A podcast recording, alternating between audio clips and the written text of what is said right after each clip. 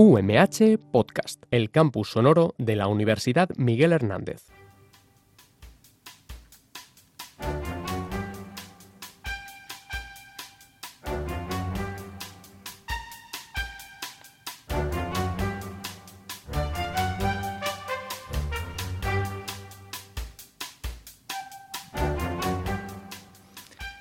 Bienvenidos a una nueva edición de Charlas en la Xarxa de Salud Mental del Alacantí.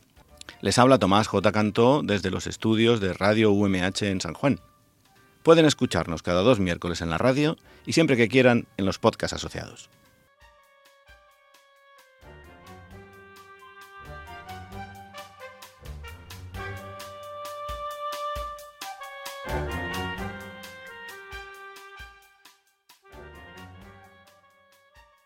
Hoy estamos con Francisco Manuel Sabuco, Paco Sabuco, como le gusta que le llamen, que es presidente del Teléfono de la Esperanza en Alicante y también coordinador de los teléfonos de la Esperanza de la Comunidad Valenciana.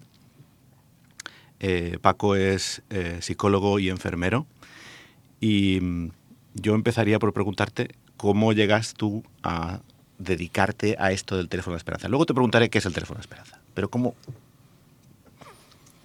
Bueno, yo aparecí en un diciembre porque soy autodidacta un poco de informática, tenían un problema en ordenadores, yo estaba en esos momentos en la UNICEF y me comentaron, oye, ¿podías venir allí, echar un vistazo tal? Y ahí aparecí en un diciembre para hablarles problemas de Messenger, eso que los jóvenes ya no saben ni lo que es, y alguna cosilla, y ahí fue donde, que ya tenía el gusanillo de entrar en el teléfono sin conocer realmente lo que era. Ajá. Pero, Y cuando llegaste a- al teléfono de la esperanza, eh, ¿ya habías hecho la carrera de psicología o esto fue... Yo llegué al, al teléfono de la esperanza siendo enfermero. Y dos años después de estar en el teléfono de la esperanza, dije, pues voy a estudiar psicología. Y me fui a, a la UMH. Y durante cinco años estudié la carrera. ¿Y ahora te sientes más enfermero o psicólogo o no se puede? Lo que me siento es que es, eh, era algo que cuando yo tenía mis 20 años, siempre pensaba, era, no existía la enfermería, eran los, yo soy de los últimos ATS, y ya estaba la psicología. Y siempre yo me acuerdo de eso de, ¿y, y qué es los psicólogos? Tal. Y ahora estoy muy contento porque me complementa mucho, pero sí que es verdad que yo ahora me siento más psicólogo que enfermero. Quizás porque me dedico más a estudiar, me dedico más a ir a la enfermería, por si no te oxidas un poco y se te olvida. Pero creo que es un complemento muy bueno. El teléfono de la esperanza es un es una empresa. No, es una ONG. Allí no de empresa nada. Aunque yo lo digo que nosotros tenemos productos que hay que vender. Porque, muy- porque hoy en día estamos en un sistema que muchas veces la mercadotecnia y tal, si no sabes vender el producto, sea el que sea, lo puedes hacer muy bien, pero no llega. Y lo importante es que llegue. Entonces no tiene trabajadores. tiene una persona, porque es imprescindible que, es que yo somos 55 personas voluntarias. Allí tiene que haber alguien que esté al menos de 8 a 3 para organizar aquello, porque si no sería un poco... O, o habría un voluntario que fuera de 8 a 3. Yo voy muchas, muchas horas, pero yo no voy de 8 a 3. Porque claro, el teléfono de esperanza está activo 24 24 horas y surgen muchas incidencias desde el orientador. 365 días al año. Sí. Desde el orientador que no puede ir, desde que el intercentro del otro centro no funciona, desde que ha pasado esto, desde que ha pasado lo otro. Y todo con voluntariado. Todo con voluntariado. En Alicante todo con voluntariado. Entonces parece una ocupación muy exigente.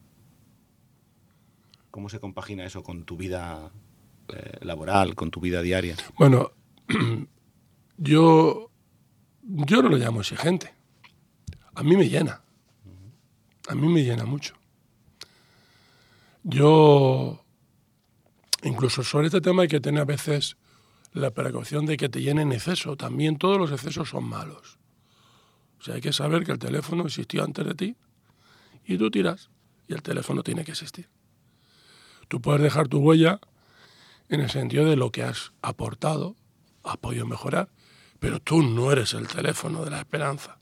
Si te crees que tú eres el teléfono, ya tenemos un problema. Porque hace... ¿Cuántos años hace que existe el teléfono de Esperanza? En Alicante 42. En España vamos camino ya de los 49, 50. Empezó en Sevilla. Pasó a Murcia, pasó a Madrid y en Alicante vino enseguida. Y eh, esta, eh, estos, estos 50 años de existencia, eh, ¿tú crees que la gente conoce suficiente? O sea, que, que, que, o es... Yo creo que da la sensación un poco de que el nombre suena, pero yo, por ejemplo, no conozco a nadie que haya contactado con el teléfono de Esperanza.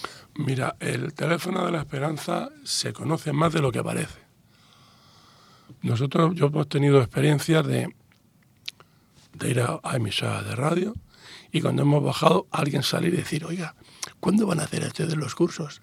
Pero así en privado, que no se enterara nadie. Ya, que da como vergüenza. Sí, que no se enterara nadie.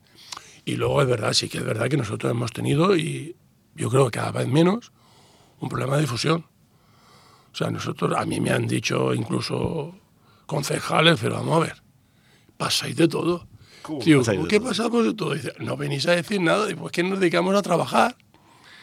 Y venir a pedir dinero, pues nos cuesta mucho. A mí me dice, voy a dar una charla, voy encantado, pero venir a pedir dinero me cuesta mucho. Me cuesta mucho. Ya me contabas que hoy, por ejemplo, no vais a recibir una subvención. No, no, lo que pasa es que estamos confeccionando una subvención de la Generalitat Valenciana y el plazo se cierra este, este viernes, entonces pues la vamos a lanzar hoy. Ajá. Pero, porque sí que es verdad que las subvenciones nos ayudan, pero nosotros queremos funcionar sin subvenciones. Las subvenciones que nos ayuden a mejorar, a ampliar, pero que no digan, no hay subvenciones, hay que cerrar el teléfono de la esperanza. Eso no puede ser. Entonces funciona. Nosotros tenemos socios Ajá. que dan su colaboración al año, donativos que dan su colaboración al año, y vamos a llamar ya algún tipo de subvención que podemos decir fija, porque ahora viene la del IRPF, que todos los ciudadanos dan un dinero para que estas eh, organizaciones como la nuestra puedan funcionar. Esa subvención yo la quito del re muchas veces de otro tipo de subvenciones.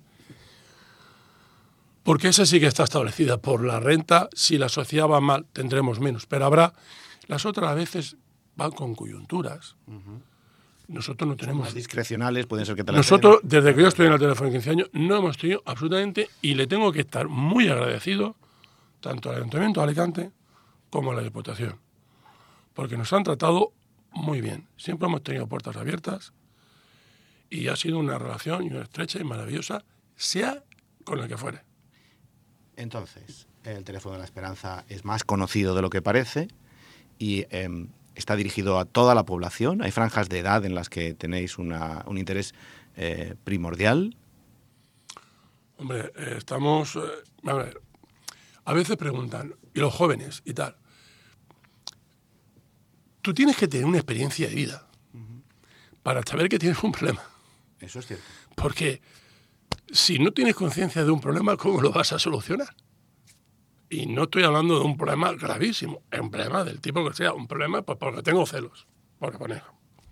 No tiene que ver nada. Si yo no tengo conciencia de eso, entonces eso requiere una experiencia de vida. Es difícil que con 16, 17, 18 años se tenga que tener una experiencia de vida lo suficientemente para poder requerir de alguno franjas que estamos tratando, pues 40, 50 años. Lo que pasa es que ahora estamos viendo hay una franja que son los mayores de 65 años en soledad no deseada, que esto es una epidemia. Va a ir a más, no- metémonos en la cabeza. Sí, la pirámide de población está cambiando. Van a ir a más. Porque además ahora hay algunas personas que tienen dos papás, o tres, o uno, o el otro tiene dos mamás, porque su, su, su padre biológico se han separado, han vuelto a reconstruir la familia, tienen otros hermanos, a veces vuelve a pasar una tercera vez.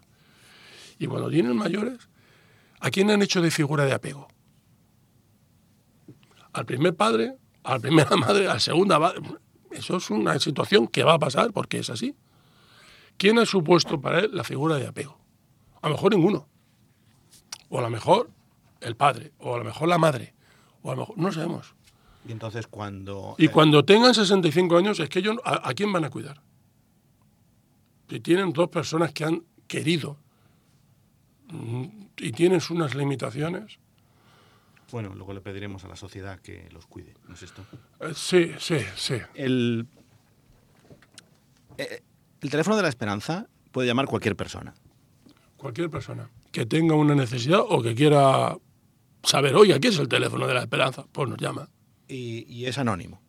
Siempre. ¿Y por qué es anónimo? Porque da facilidades para que la gente pueda expresar con absoluta confianza, sabiendo que nada de lo que dice pueda ser utilizado, además, sí, declaro, en su contra. Ni como reproche, ni como nada. O sea, es uno de los fundamentos de este teléfono. Anónimo, gratuito y profesional. Con lo cual, eh, por ejemplo, yo pensaba cuando te oía hablar eh, si habréis dado el salto al Skype o a videoconferencia. Eh, ¿Esto sería compatible con el teléfono? Sí, porque tú eres voluntariamente el que me lo dices.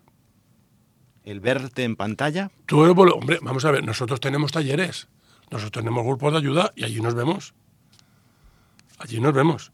Pero lo que es la intervención en crisis pura, como nació el teléfono, que es una llamada telefónica, no tenemos registro de llamadas.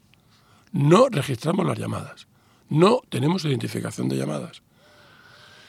Cuando alguien viene a una consulta del psicólogo, entra, en este momento vamos por el AC, con el, el 83, soy el 83 AC. ¿Y dónde estáis? Porque esto, esto suena a presencia física. Estamos en Benito Pérez Galdós 41, entre suelo C, cerquita, cerquita de la Renfe, cerquita del centro. Ajá. Luego, lógicamente, cuando está en el despacho del, del psicólogo, de quien sea, no nos vamos a tratar 81 AC. Claro, claro. Pero hay un compromiso que yo siempre lo expreso, que cuando se, quiere- se cierra la puerta es que lo que aquí hablamos, aquí queda. No hay constancia escrita. Tú luego no me puedes pedir que yo vaya a un juicio, porque no hay constancia escrita. Yo no voy a escribir tu nombre. Si escribo algo es para luego estadísticas. Pero yo no voy a escribir tu nombre, no voy a ya, escribir... ya que me hablas de estadísticas, ¿qué estadísticas? ¿Son mm, eh, esperanzadoras las estadísticas? ¿Son Son de una sociedad eh, cambiante. Una sociedad con evoluciona. Eh, la incorporación es así de claro. O sea, que la mujer ocupe el sitio que, que ahora puede ocupar, Pero yo- pues ha hecho cambiarlo todo. el, el- el teléfono se mantiene porque funciona.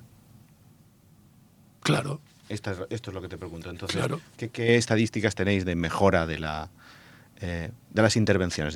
Yo creo que antes decías que uno de cada dos...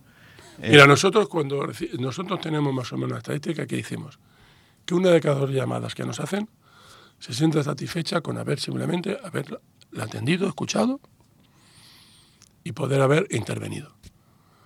Y se siente que ya no necesita más. Luego hay otro tipo de llamadas que se le invita a que vaya al psicólogo, que se le invita a que vaya al orientador familiar, al orientador jurídico, que haga algún curso, que haga un taller, o que sería conveniente ya directamente que vaya al psicólogo o que vaya al médico de la seguridad social, porque se está muy deprimido, no se puede levantar. Hacer cualquier intervención en el teléfono a veces no es aconsejable si no se tiene una base de tranquilidad. La medicación es necesaria, muchas veces. O sea, nosotros partimos, aquí estaríamos en, tema de psicología, esto, eh, se dice muchas veces que cada psicólogo tiene la suya, ¿no? Incluso a veces la- esas peleas, entre comillas, entre psicólogos y, y, y, y- sí, psiquiatras. inútiles. si yo soy mi mayor causa de sufrimiento, porque yo tengo unas ideas absolutamente erróneas, a mí me puedes dar 50.000 pastillas que no voy a cambiar como no me ponga en manos de un psicólogo.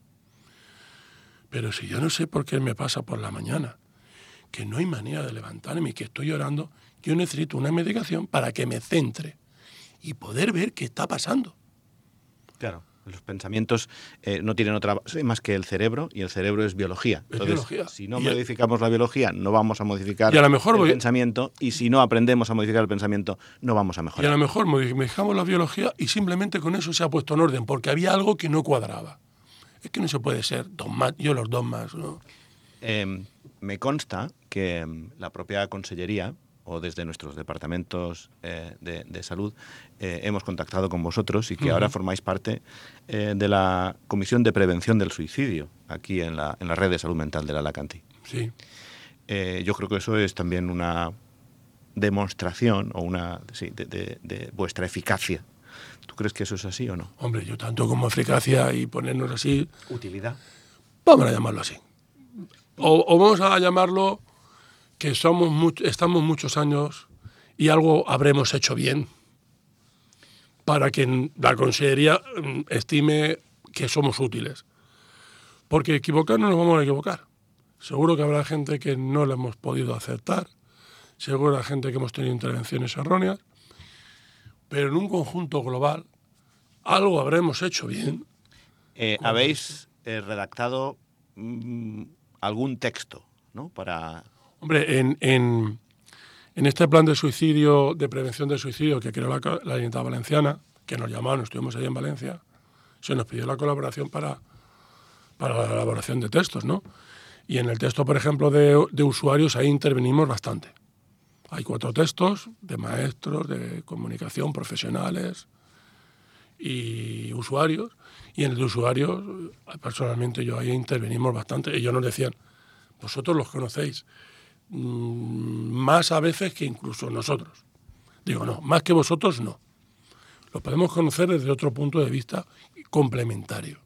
Pues yo creo, nosotros lo hicimos ahora en, en- con el Día Mundial de la Prevención del Suicidio el día 10, una jornada sobre la prevención del suicidio, y, y entendemos que esto tiene que ser multidisciplinar. O sea, no se puede abordar el suicidio desde un fundamento solamente médico sin duda no. De- desde un fundamento psicológico. Como no entra la escuela y no entra la educación, estamos dando parches.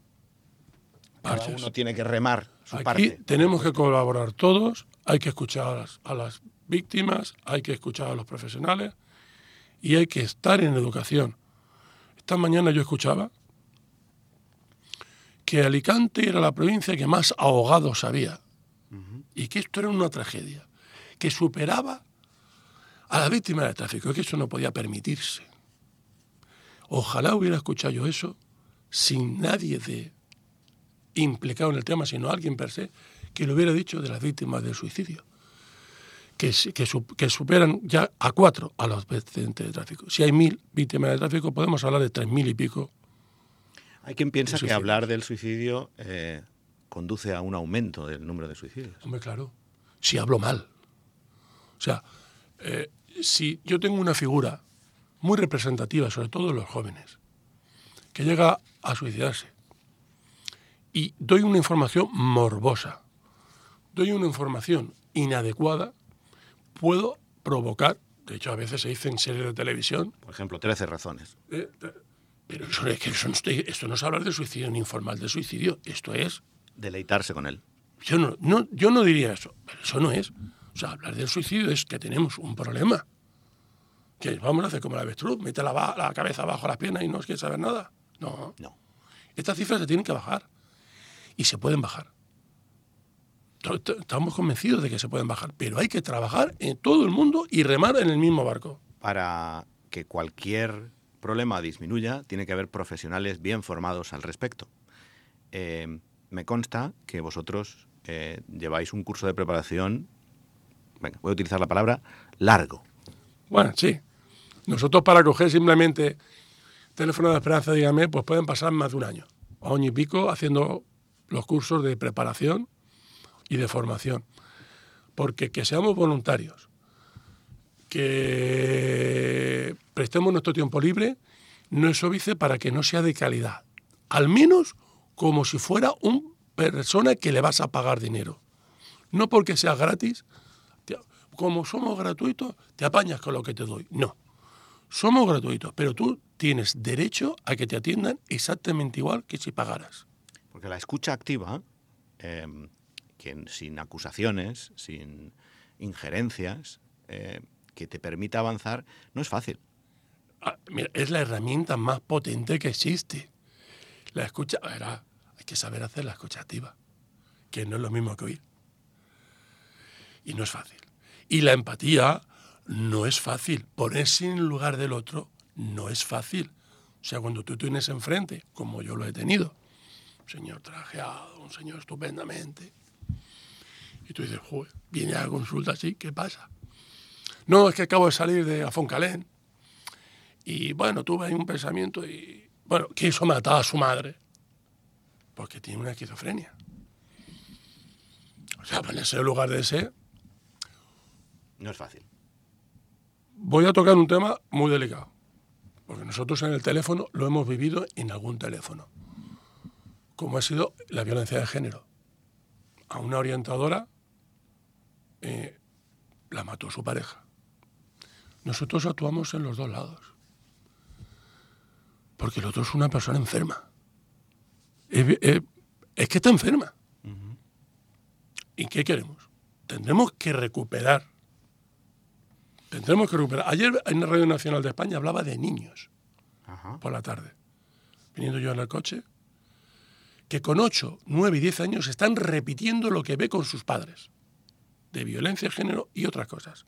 Habrá que actuar sobre estas personas que empiezan a pensar que no son dueños de nada, que no son dueños de nada, que las personas somos libres de pensar, decidir y actuar mientras no molestemos a nadie, ni hagamos nadie como queramos. Veo que eh, el espectro de temas que vosotros tratáis no es solo eh, el suicidio, también estás hablando ahora de algunos casos de homicidio, homicidio. antes has hablado también de la soledad no deseada. Eh, como yo te he escuchado antes, eh, he visto que también estabas hablando de jóvenes y el WhatsApp. Eh, estáis abarcando eh, muchos temas. Vamos a ver, nosotros simplemente nos llaman las personas que tienen una necesidad, un problema, y, y- y Y os entonces- adaptáis. y nos adaptamos.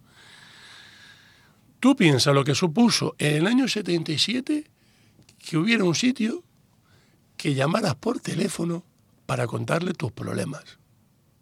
Estos están locos. Sí, sí, absolutamente. Porque yo tardé dos años en tener teléfono. Yo tardé dos años en que me pusieran mi primera línea de teléfono. Están locos. O sea, hemos estado siempre avanzados. La otra cosa que me pregunto, porque claro, estamos, eh, es, claro, el vosotros estáis recibiendo historias eh, dramáticas, eh, intensas emocionalmente, y se ha de estar hecho de una pasta especial para estar en el teléfono de esperanza. Pues se tiene que estar formados. Pero seamos también eso, no somos masoquistas. También recibimos historias que nos llenan de enorme felicidad. O sea, cuando tú haces un curso, cuando tú haces un curso y ves los progresos que hace la gente, cómo cambian, cómo están beneficiándose, eso a mí personalmente me produce una inmensa alegría. A mí no me lo tienen que decir. Yo Bueno, yo me imagino que si no fuera así sería difícil también que siguierais, ¿no? Hombre, es que tiene que haber el yin y el yang, o sea, no todo es malo ni todo eh, es así, claro, la gente sabe. Nosotros partimos de una base, la gente es buena por naturaleza. Es buena por naturaleza. Entonces, eh, vuelvo otra vez al tema de la formación, porque mm, se me ha quedado ahí en el tintero mientras hablabas y, y comentaba yo esto de la escucha activa.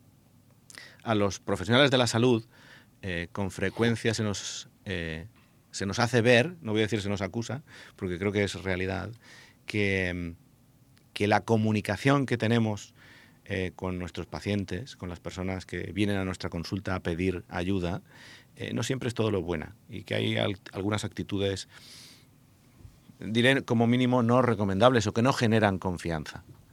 Eh, vosotros tenéis formación para esto. La pregunta es, ¿tú crees que sería trasladable, ahora que estamos aquí en la Facultad de Medicina, a la Facultad de Medicina parte de vuestro entrenamiento para que esa comunicación mejorara? Por supuesto. Por supuesto. Vaya, con el rollo que te he echado y la respuesta... No, es que con una buena comunicación muchos conflictos médico-pacientes se han terminado. Porque una buena comunicación es afrontar mis errores, dar la información correcta, utilizar un tono de voz, ser empático, y se evitarían muchísimos errores. Si nos ponemos en plan defensivo, dar la información a píldoras, dar la información por detrás, y viene un error y lo oculto, lo que hago al otro es enfadarlo. Y ya hemos terminado. Mira, nosotros ofertamos al Colegio de Enfermería hacer un, un curso de comunicación positiva. Y lo que salió fue un curso de defensa personal. No fastidies. Así de claro. Y me da igual si lo escuchan, van a decir que no, que esto es así. Bueno, se podrían hacer las dos cosas. Yo no sé si se pueden hacer las dos cosas, pero salió todo aquí. Pero digo, hombre, vamos a ver, que yo he estado, yo he trabajado en los servicios de urgencia, a mí me han agredido. Pero era por fallo de comunicación, muchas veces, muchísimas veces. Siempre habrá esos que no. Porque gente que no sabe hablar, eh, comunicarse tampoco. Pero si nosotros tenemos una comunicación, paramos mucho, paramos mucho, paramos mucho, paramos mucho. Muy bien. Yo creo que eh, es, muy, es, es, es muy agradable escucharte y y, creo que tenemos mucho que aprender de tantos años de experiencia escuchando y, y, ayudando a través de un teléfono, ¿eh? sin pastillas. Yo que soy psiquiatra, ¿eh? esto cada vez lo admiro más. me gustaría aprender alguna cosa más de ti, por ejemplo. ¿Qué libro me recomendarías leer? Una novela. Uh. Una novela que te haya gustado mucho, que creas que sea por la cuestión lúdica o sea por el, mensaje que lleva. Yo la, para novela soy... Eh, sí, pues otro tipo de No, a, mí me gusta mucho eh, Pérez Reverte, y ahora, pero no tiene que ver la clase. A mí es que me gusta... Yo soy un apasionado de la historia. Ajá. Yo soy una, y a mí cualquier revista, cosa de historia, las devoro como... Vale, y devorar. A mí también me gusta mucho devorar. Y comer. Eh, ¿Me recomiendas algún sitio para ir a comer? ¿Un sitio para ir a comer?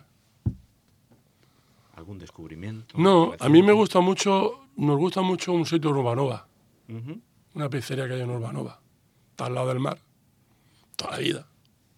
Y eso, claro, sabes ya que eh, las, em, las canciones que ya conoces de toda la vida, las películas que conoces de toda la vida, los sitios que conoces de toda la vida, eh, son previsibles y eso te da como mucha tranquilidad. Sí, porque ahí no te van a engañar, no te van a encontrar sorpresas, te guste o no te guste. Pero sí, sobre todo ahí con mi mujer, a mi mujer le encanta ese sitio. Yo soy, yo es que soy que cuando me gusta un sitio mm, me cuesta mucho moverme.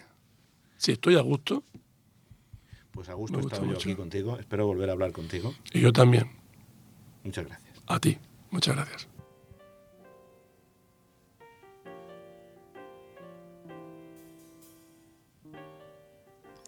Hasta aquí la emisión de hoy de charlas en la Xarxa de Salud Mental del Alacantí.